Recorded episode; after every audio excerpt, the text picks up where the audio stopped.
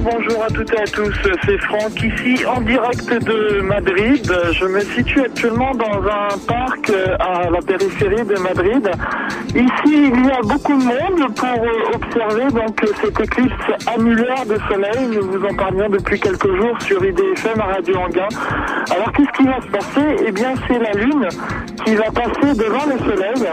Mais il faut savoir que comme elle euh, se situe à un moment où elle est le plus éloignée de la Terre, eh bien, elle ne va pas cacher complètement le soleil.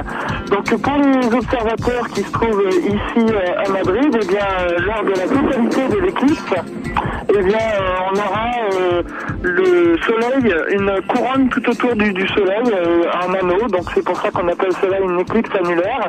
Pour les observateurs français, eh bien, cette éclipse sera partielle. Elle a commencé donc à 9h40. On peut voir que la mécanique, céleste est vraiment à l'heure, contrairement aux avions ou aux trains.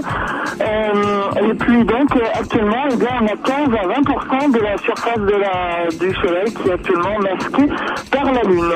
On se retrouve donc d'ici une petite heure puisque la totalité de l'éclipse sera de 10h55 à 11h et je vous commenterai en direct depuis Madrid, depuis ce parc de, Madrid à la périphérie, euh, la totalité de l'éclipse euh, annulaire. À tout à l'heure.